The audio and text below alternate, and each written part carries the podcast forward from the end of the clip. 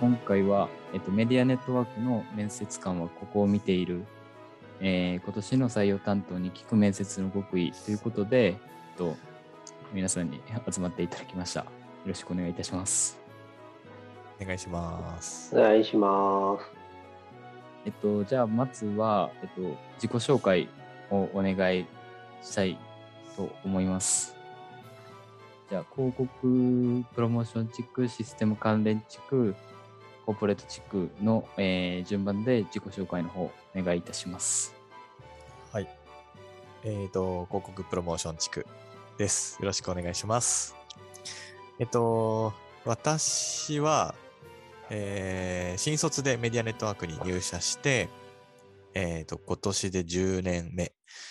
になります。あのー入社した時から広告プロモーション地区の業務だったんですけども、あの、その後人材地区に、えー部署移動して、で、えっ、と、システム関連地区の営業とかも経験しながら、あの、今また広告プロモーション地区ということで、えーずっと10年間営業畑を歩んできてます。で、加えて、えっ、と、今は部署のあの部門リーダーというところも兼任させてもらってますので、えー兼任させてもらってますと。はい。で、えっ、と、僕らの仕事は、あの、広告プロモーション地区ということで、えーお客様の、あのー物を売ったり、えー集客をしたりとか、まあそういったことのこうサポートっていうものを中心にやっています。あの、広告だったり、まあ広報だったりとか、まあそういう広く知ってもらうっていうところも含めて、えーとお客さお客お客様とコミュニケーションを取りながら、あの課題解決につながるこう企画提案というものをしているといったようなあの仕事をしているような業務になってます。はい、今日はよろしくお願いいたします。えーでは、えーシステム関連地区です。そうですね。新卒で入社した時には、お客様先での、えー実職として働いていて、まあ、そこからずっとそうですね、システム関連地区の仕事一本でやっている、えー状況ではあります。まあ、最初はお客様先で働いてたんですけど、まあ、今は本社の方に戻ってきて、えーそうですね、本社のお客様の、えー案件のディレクションだったりとか、えーそうですね、あとは、まあ、あの部門の長という役割も任せられておりますので、えー各メンバーの相談に乗ったりとか、いろいろな采配を振るったりなどなどしております。はい、本日はよろしくお願いいたします。はい。じゃあ最後私ですね。えっ、と、コーポレート地区の担当しております。よろしくお願いいたします。えっ、と、私はですね、ここにいる3人とはちょっと違って、中東で、ねえーここに入ってきていて、えっ、と、もともとは、えっ、と、人材地区、ん？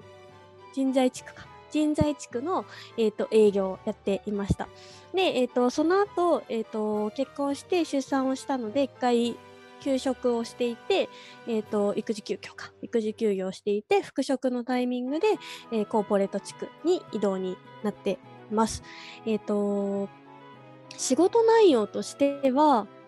なんだろう、採用全般、庶務、もろもろ、あと何やってるかな。あとはなんか会社のイベントを考えたりとか、えー、と割といろんなことをやってるかなと思いますが、まあ、メインの業務としては採用学生さん周りっていう学生の方々の、えーサポートっていったところが一番のお仕事になってくるかなと思っています。よろしくお願いします。はい、ありがとうございます。じゃあ、えっと、まず、早速1個目の質問なんですけど、皆さん、えっと、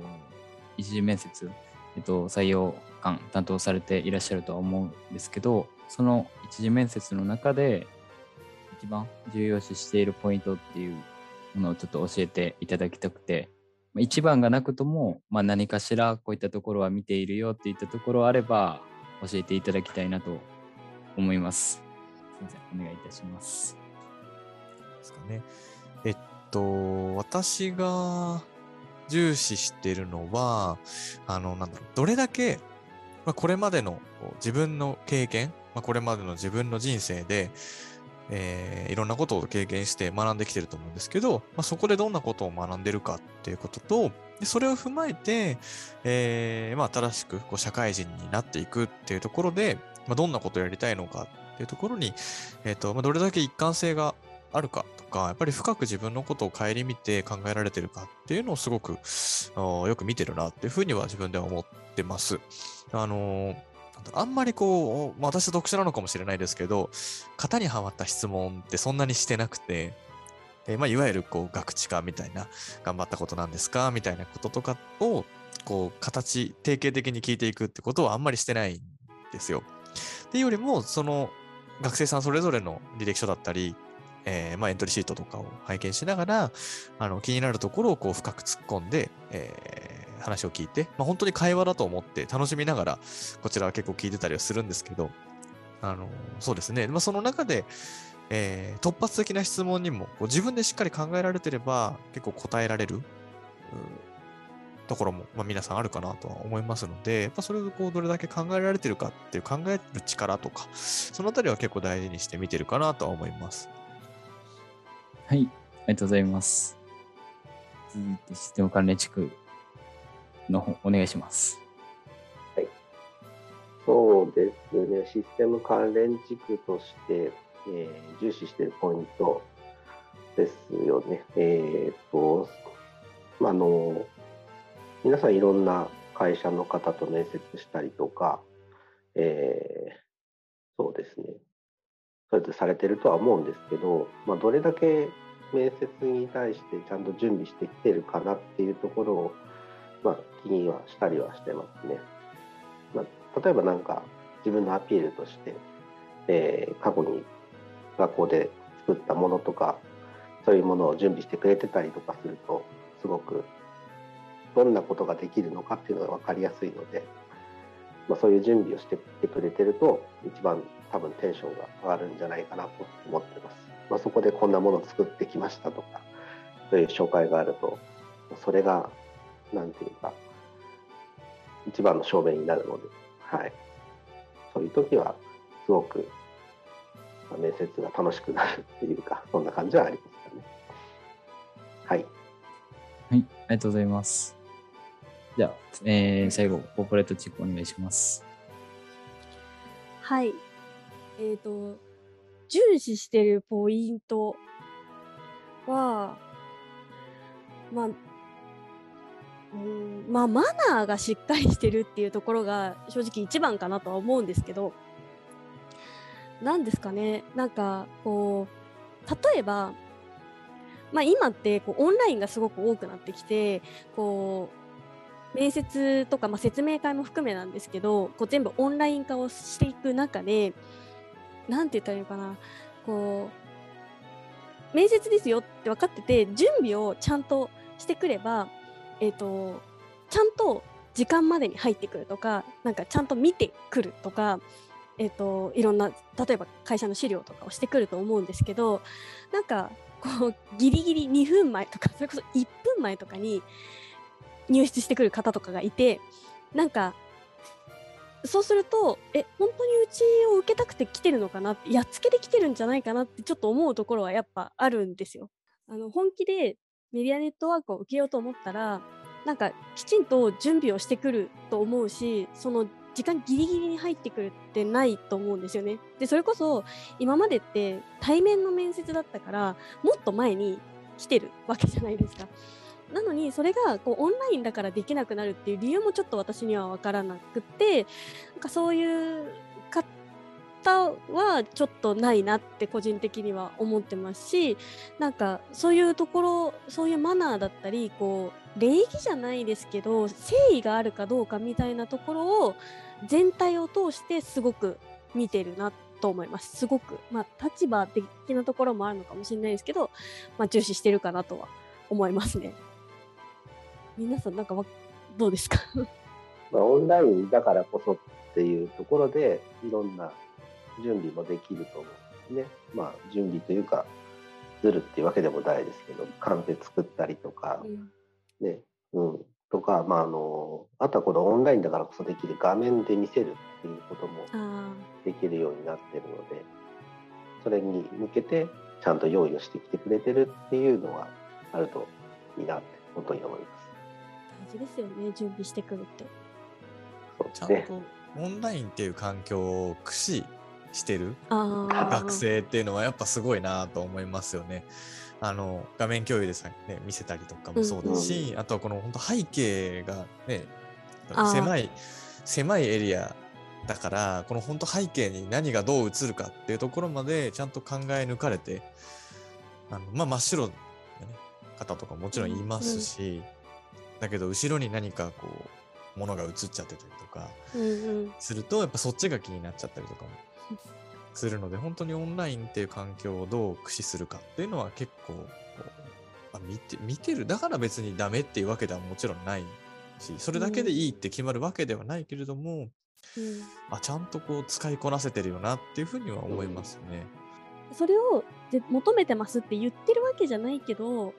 なんか結局その、まあ、内定になったりとか一時を通過して次進んでいく学生の方ってなんかそういうことがちゃんとしてる方がすごく多いっていうのはこう実感としてあってなんかそれこそ説明会エントリーのメールをした後にこっちが連絡をするとこうちゃんとお礼の連絡が来たりとか説明なんかそれこそ面接のお礼が来たりとかするんですけどなんか全員が全員じゃもちろんないですけどね。ないですけど率でいくとすごく多い気がしますなんかだからそういうところがこ